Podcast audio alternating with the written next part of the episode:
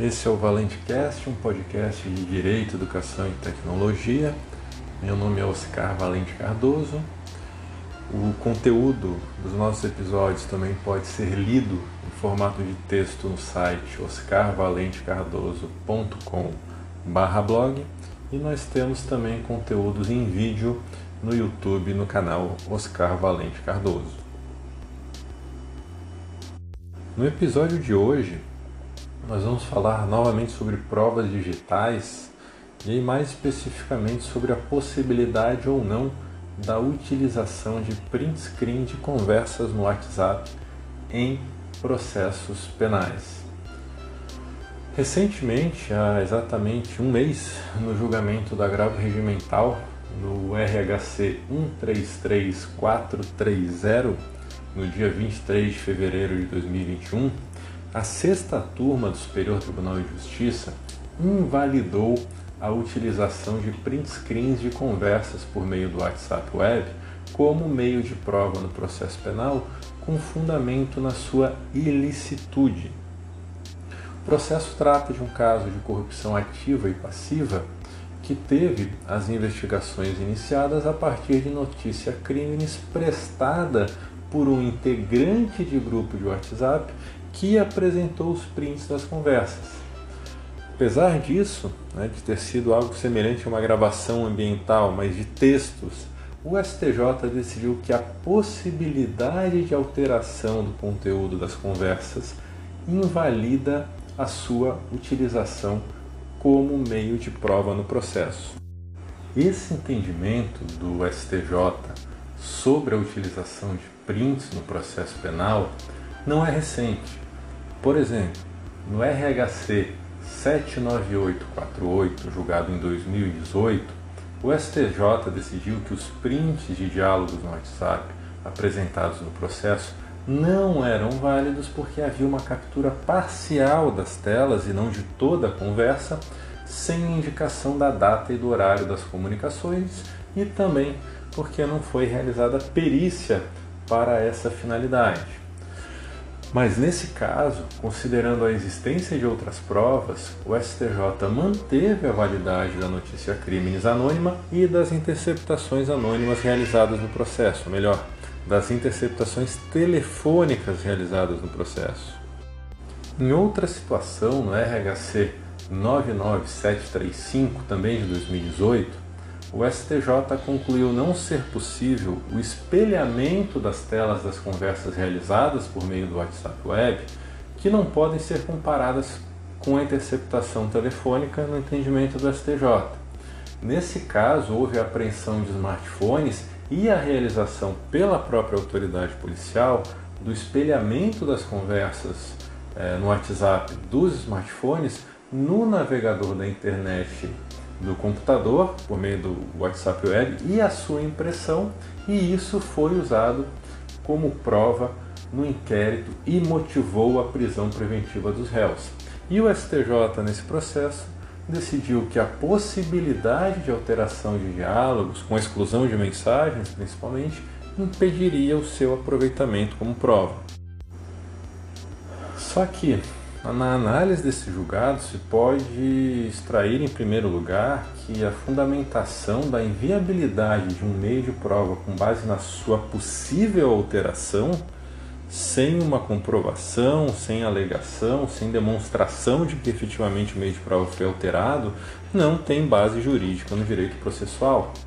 O Código de Processo Civil adota a atipicidade dos meios de prova em seu artigo 369 ao admitir o uso não apenas dos meios de prova típicos, que são aqueles expressamente previstos e regulados por lei,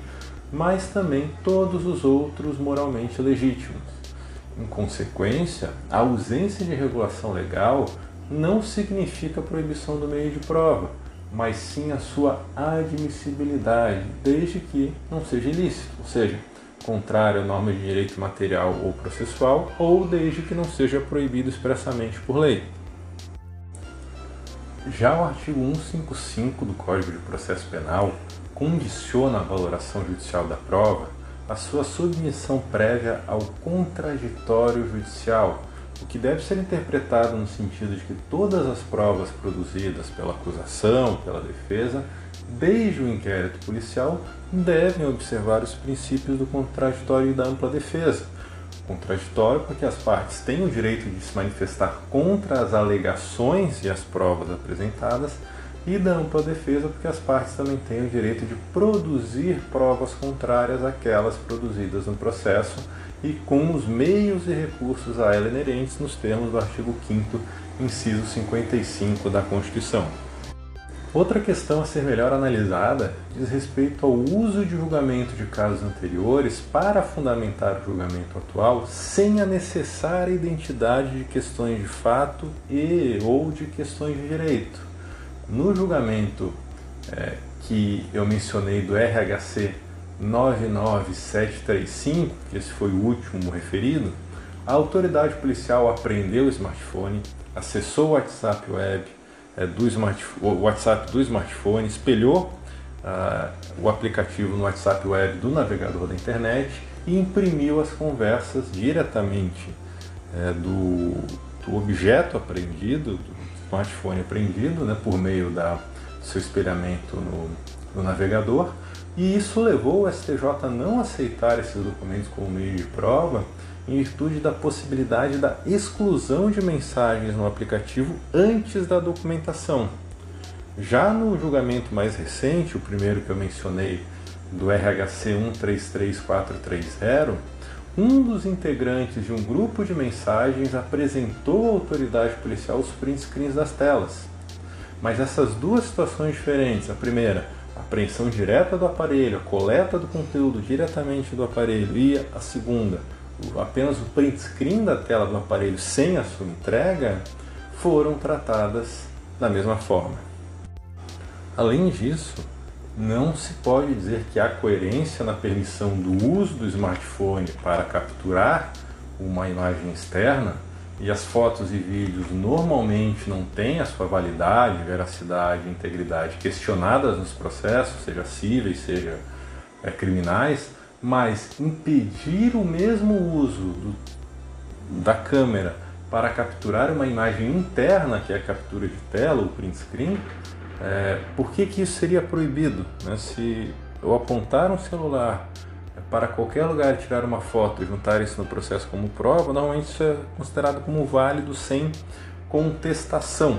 E por que, que a captura da tela usando o mesmo aparelho é, não tem ou não poderia ter a mesma validade desse meio de prova? Né? Da mesma forma, qual a razão para admitir como meio de prova lícita uma gravação ambiental, mas não permitir a documentação por foto de conversas realizadas em um aplicativo de mensagens? Outro ponto importante é a necessidade de se observar os princípios do contraditório e da ampla defesa também na produção da prova. Se uma prova não é considerada válida em momento posterior da sua admissibilidade no processo, ou seja, após a preclusão da etapa processual adequada para exclusão dessa prova, também deve ser assegurado à parte que a produziu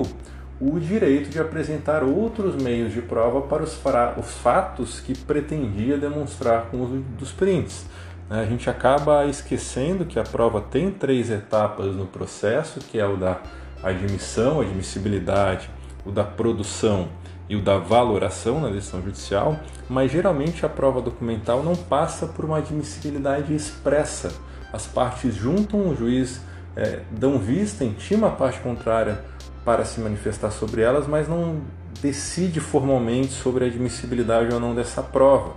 o que não acontece com os outros meios de prova. Por exemplo, quando a parte pede um depoimento pessoal, ou oitiva de testemunhas, ou a realização de perícia judicial, primeiro o juiz decide se defere ou não a produção da prova para depois ela ser realizada. A prova documental já é juntada sem uma prévia admissibilidade. Então se preclui para o julgador na fase adequada, ali se for, digamos, petição inicial e contestação na fase postulatória, se ele vai na sentença determinar a invalidade ou não aproveitamento dessa prova, deve, ou pelo menos deveria ser assegurado à parte que juntou os prints a oportunidade de substituir por outro meio de prova é, para demonstrar os fatos ou as alegações que pretende, pretendia né, comprovar por meio dos prints. Preocupação principal deveria estar na verificação da integridade do meio de prova, como na verificação de seus metadados, registro da prova digital, análise da cadeia de custódia da prova, realização de perícia, entre outras, outros meios, e não na proibição prévia de determinadas provas digitais. Apesar dos acórdãos que eu citei nesse episódio do STJ não constituírem precedentes vinculantes, são decisões de turmas do Superior Tribunal de Justiça que consideram ilícitos os print screens de conversas do WhatsApp e por isso têm eficácia persuasiva para outras situações de fatos semelhantes e devem ser observadas especialmente para evitar a exclusão de provas e a eventual nulidade ou insuficiência das investigações criminais. Então, para que haja uma segurança jurídica sobre os meios de prova, principalmente os meios de prova digitais, admissíveis nos processos judiciais, sejam cíveis ou criminais, é, o recomendável é que exista uma regulação normativa por lei ou até mesmo por precedente vinculante, aí nesse caso do STJ, para que seja possível definir de forma antecipada que as partes saibam antecipadamente que meios de prova digitais podem ou não ser utilizados no processo para demonstrar os fatos e alegações. Por hoje era só e em breve nós voltaremos com mais um episódio do Valente Cast. Logo mais tem mais. Até!